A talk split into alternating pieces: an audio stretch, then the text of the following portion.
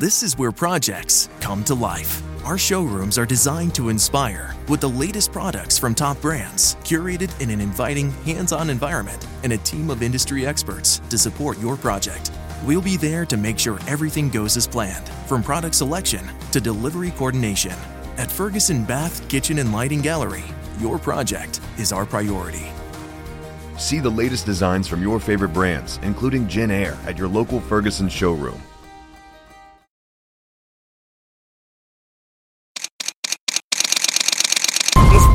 En Bonita Radio. Esto no es un cuento.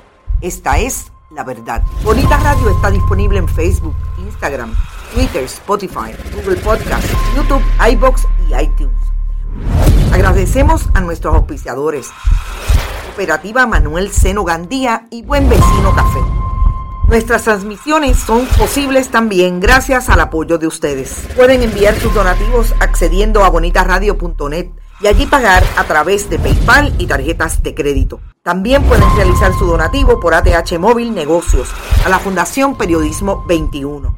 Pueden enviar un cheque o giro postal a Fundación Periodismo Siglo XXI, PMB 284, PO Box 194000, San Juan, Puerto Rico 00919-4000.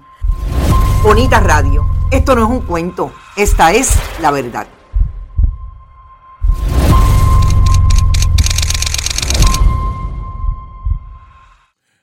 Buenas tardes amigos y amigas de Bonita Radio, bienvenidos sean todos y todas a este su programa deportivo Más de una milla. Yo soy Rodrigo Otero Oico y estamos en vivo en el estudio Roberto el Indio Acevedo en Atorrey, Puerto Rico, hoy jueves 20 de octubre del año 2022. Son las 6 y 13 de la tarde, un poco más tarde del usual, pero los tiempos lo ameritan. Carmen Enita Acevedo Betancourt estuvo con ustedes ahora mismito a las 5 de la tarde junto a Brenda Reyes Tomasini en la intervención semanal que las compañeras tienen de comunicación estratégica, estrategias de comunicación. Hoy el día fue particularmente intenso y el análisis que presentó Carmen Enita Acevedo y Brenda Reyes Tomasini fue igualmente intenso. Porque el contexto histórico, por eso yo lo he dicho aquí un montón de veces, yo sé que Carmen Enid siempre les trae el contexto histórico de los personajes, de dónde estaban, quiénes eran, qué hacían, para que cuando estas cosas sucedan, usted pueda caer en tiempo y espacio.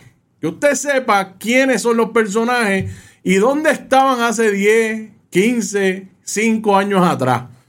Para que no perdamos de perspectiva lo que está ocurriendo en el país y quiénes son los personajes que manejan la cosa.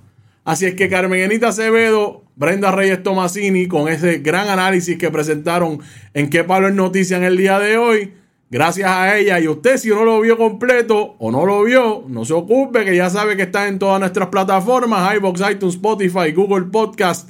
Nos puede escuchar también o nos puede ver también en nuestro canal de YouTube. Ahí suscríbase también y saben que aquí todos los programas que se hacen en vivo en Facebook están aquí para, en la perpetuidad. No se olviden que también estamos en Twitter como Bonita-Radio y en Instagram como Bonita Radio. Hoy en su tiempo de deportes vamos a hablar de varios temas. Yo sé que hay gente ahí en la expectativa, están así parados. Van a hablar de los Yankees. Vamos a hablar de los Yankees. Vamos, sí, vamos a hablar de los Yankees. No importa lo que pase, se habla de los Yankees.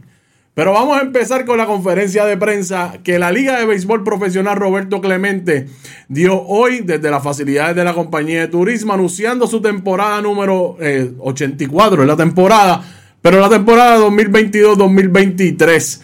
¿Cuáles son las particularidades? ¿Qué anuncios hicieron en el día de hoy? Conversamos con el presidente de la liga, Juan Flores Galarza. Conversamos con el director del torneo, Carlos Berroa Conversamos con el historiador del béisbol puertorriqueño, Jorge Colón Delgado. Todas esas entrevistas las tenemos para todos ustedes. También vamos a hablar de las grandes ligas. ¿Qué pasó ayer en los juegos de campeonatos de las ligas? Los Astros le ganaron a los Yankees. Los padres nivelaron la serie con los Phillies. Vamos a hablar de eso. Y vamos a hablar cuáles son las banderas que hay que se levantaron ayer en relación a los Yankees de Nueva York y cómo es que se ve también los Astros y cómo es que no se ven también los Yankees. Vamos a hablar también del baloncesto superior nacional femenino. Yo se los había dicho aquí desde la semana pasada. Velen al equipo de las Patriotas del Are. Estoy viendo en las estadísticas que están en una tendencia a empezar a ganar. Y no es que empezaron a ganar, es que han ganado dos juegos consecutivos. Así es que vamos a hablar de eso también. También vamos a hablar del baloncesto superior nacional y todo lo que está ocurriendo con los capitanes de Recibo. Que hoy nos hemos enterado que el papá, el padre de Anuel AA, eh, está interesado o es una de las personas interesadas en asumir el equipo. Eh, hay que analizar eso bien. También vamos a hacer una nota del voleibol puertorriqueño, así que vamos para encima. Vamos a hablar de la Liga de Béisbol Profesional Roberto Clemente. Hoy fue la conferencia de prensa oficialmente anunciando el comienzo de la temporada 2022-2023 de nuestro béisbol profesional, la Liga Invernal de Puerto Rico la de la tradición que ha, puesto por más de 80 años, la que ha visto grandes jugadores locales e internacionales competir aquí, desde Willie Mays, eh, Johnny Bench, todas esas grandes eh, figuras ilustres que han competido en Puerto Rico. Ahí han estado en esta liga de béisbol profesional Roberto Clemente. Hoy se estuvo anunciando varias cosas. El retorno a seis equipos. Los Leones de Ponce regresan al béisbol profesional invernal. Y eso es una gran noticia, que los Leones de Ponce se unen nuevamente a nuestro torneo de béisbol profesional Roberto Clemente. Otra buena noticia es que los criollos de Cagua, los campeones, los máximos campeones del béisbol invernal puertorriqueño, regresan a su estadio, el Idelfonso Solá Morales en Cagua. Eso también es una gran noticia. Los criollos de Cagua no juegan en su estadio desde el 2017.